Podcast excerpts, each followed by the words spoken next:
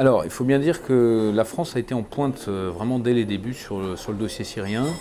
Alors, les explications, c'est peut-être à cause des ratés euh, des printemps arabes précédents, ou en tout cas euh, de la Tunisie. Euh, la France a été un peu prise de court. Enfin, quand je dis la France, le gouvernement français de l'époque, donc Nicolas Sarkozy, a été un peu pris de court. Et donc, il y a l'impression que sur le cas syrien, la France a envie d'être en pointe et de se rattraper en quelque sorte. Euh, donc très tôt, la France prend la tête euh, de la dénonciation euh, à coup d'émotion et de morale du gouvernement syrien. nous allons être parmi les premiers à commettre une erreur d'ailleurs colossale dont on se euh, mort euh, les doigts à présent et, qui, a été de fermer l'ambassade euh, au, mois au printemps 2012 à Damas, l'ambassade de France. C'est-à-dire, on s'est donné aucun, plus aucun moyen de savoir, de connaître la situation sur place et même d'avoir même éventuellement des contacts en sous-main avec les services de sécurité syriens. Donc sur la question du djihadisme, ce genre de décision, on peut le dire, a été absolument catastrophique et nul doute que dans euh, les circonstances actuelles post-attentat, où il y a un désir de sécurité, où un certain nombre de personnes d'ailleurs appellent à, renouer avec, euh, ou en tout cas à reparler avec les autorités euh, syriennes, euh, l'absence d'ambassade ou même du moindre bureau de représentation français à Damas est un handicap notable. Donc une France qui est très en pointe, une France qui ferme son ambassade, une France qui à l'été 2013 euh, lors d'une attaque chimique dans la Routa orientale euh, à côté de Damas, va être également aux premières loges, va appeler une intervention euh, militaire, va même mettre la dernière prévenue, une humiliation de plus, puisque Washington a décidé, Obama a décidé d'arrêter l'opération et ne prévient les Français qu'au dernier moment. Nos rafales étaient prêts, étaient prêts à partir, frapper. Frapper pourquoi, on ne sait pas trop bien. Le, mot d'ordre à l'époque de François Hollande, c'est qu'il faut punir punir. donc euh, ce qui est loin de constituer un but de guerre. On n'a jamais fait la guerre pour punir. On fait les buts de guerre, c'est en général les buts politiques. Euh, voilà. Et alors depuis l'été 2013, euh, on a des tentatives euh, françaises euh, tout à fait contestables qui ont consisté à livrer des armes à des rebelles syriens en dépit des embargos décrétés par l'Union européenne sur la livraison d'armes. Nous sommes affranchis de ces règles européennes.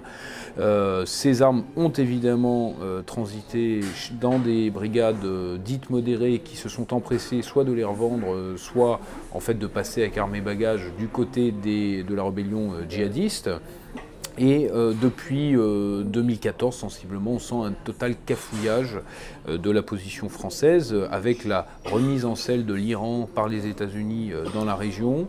Eh bien, nous sommes pris à notre piège qui a été un piège jusqu'au butiste, qui a consisté à écarter l'Iran de toute influence sur le dossier syrien, qui a consisté à écarter le gouvernement syrien au nom d'une prophétie qui ne s'est jamais réalisée, qui consistait à dire que Assad allait tomber, Assad va tomber. Alors au début c'est dans quelques jours, ensuite c'est dans quelques semaines, dans quelques mois. Euh, on a eu des paroles euh, totalement déplacées également de la part d'un ministre des Affaires étrangères. Bachar al-Assad euh, ne mérite pas d'être sur Terre, comme l'avait dit Laurent Fabius. Personnes que je viens de voir qui sont des Syriens d'un village qui a été bombardé juste de l'autre côté de la frontière, ces témoignages sont absolument bouleversants. J'ai dit à mes interlocuteurs que quand on entend ça, et je suis conscient de la force de ce que je suis en train de dire. M. Bachar al-Assad ne mériterait pas d'être sur la terre. Parce que c'est une opération de destruction d'un peuple qui est en train d'accomplir au passage une, phrase qui a pu euh, servir d'encouragement à, certains départs euh, depuis l'Europe et depuis la France en particulier euh, de jeunes Européens convertis à l'islam ou, ou, islamistes qui sont allés faire le djihad en Syrie. ça, ce sont les, propres avocats de ces djihadistes qui l'admettent que cette phrase prononcée par Laurent Fabius peut être plaidée comme un encouragement pour leurs clients à faire le djihad. Alors, comment expliquer ce fiasco absolu de la diplomatie française euh, Il y a plusieurs explications possibles. D'abord, euh, je pense que euh, le Quai d'Orsay est à la mesure en fait de la faillite général et sur d'autres sujets des élites françaises depuis quelques années. Euh, du point de vue stratégique, du point de vue du débat stratégique, il faut bien dire qu'en France, le débat stratégique est euh, colonisé par un certain nombre de think tanks euh, qui, en fait, vivent de la commande publique et qui, par conséquent, vont avoir tendance, en fait, à servir des arguments bellicistes ou des arguments interventionnistes depuis quelques années. On peut aussi y voir, et très clairement, hein, l'influence des néocons américains qui bizarrement ont perdu beaucoup de leur influence depuis la présidence Obama, semble-t-il, mais qui semblerait s'être fait une nouvelle jeunesse euh, au Quai d'Orsay, euh, avec euh, la coalescence en fait de, plusieurs groupes de pression. D'une part, les humanitaires, je dirais, c'est-à-dire ceux qui vont mettre les droits de l'homme avant toute chose et qui vont faire des droits de l'homme une sorte de guide de la politique étrangère. Euh, les adversaires aussi de la euh, prolifération nucléaire, donc le lobby nucléaire euh, militaire évidemment en France, et puis le lobby évidemment israélien, tout ça amenant des cercles parfois improbables et des gens qui n'étaient pas amenés à se rencontrer. Donc tous ces groupes convergents en fait sur la question syrienne pour demander le départ d'Assad et pour en fait s'abstraire totalement de la réalité.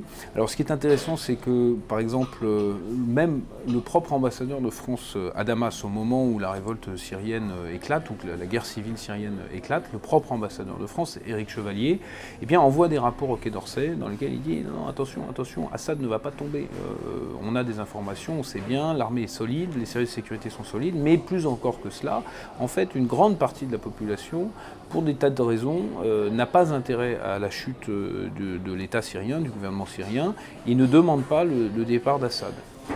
Euh, on lui fait, euh, alors il vient plaider cette cause au Quai d'Orsay euh, et on lui fait très clairement, voire assez brutalement comprendre qu'on ne veut pas entendre ça, qu'on ne veut pas entendre ça et que ce type de rapport n'intéresse pas le Quai d'Orsay.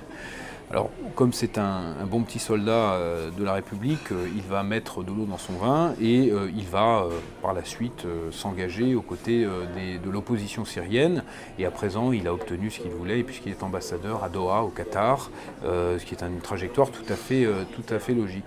Mais donc, on a un manque de réalisme véritablement de la diplomatie française, une volonté de ne pas voir la réalité, de ne pas écouter effectivement ceux qui voyaient un petit peu le terrain ou des diplomates chevronnés qui connaissaient ce pays, euh, les services de sécurité aussi qui ont alerté, euh, et donc au, profit d'une caste, d'une petite caste euh, de décideurs qui ont en plus totalement manqué leur stratégie, puisque on n'est plus du tout maître du dossier syrien. C'est la Russie à présent, c'est l'Iran, et même, je dirais, les États-Unis à la limite qui ont, plus de, de leviers sur la situation intérieure que la France. En prime, évidemment, on a comme c'était prévu, prévisible, euh, en laissant se constituer cette zone grise et en ne voulant pas voir dès les débuts euh, l'aspect euh, fondamentaliste de la rébellion et l'aspect djihadiste des combattants, on a laissé se constituer une zone grise, mais cette zone grise, c'est pas comme dans les années 80 en Afghanistan, c'est-à-dire à, plusieurs milliers de kilomètres de la France. la crise migratoire de cet été, les millions de migrants qui sont arrivés en Europe l'ont bien prouvé, la Syrie, c'est tout près. Et euh, le théâtre syrien a fini par agir comme un aimant euh, pour euh, effectivement les djihadistes, en tout cas des candidats au djihad de notre propre pays, de, notre propre continent. Il faut le dire aussi, le fiasco français, c'est que le premier contingent de combattants djihadistes européens en Syrie, ce sont des Français avec des estimations qui tournent autour de 1500-2000, qui sont des estimations du ministère de l'Intérieur et que l'on peut euh, du coup assez raisonnablement euh, euh, considérer comme étant sous-estimé. Mais c'est devenu un vrai problème, hein. c'est devenu un vrai problème de politique intérieure. Donc on a tout loupé.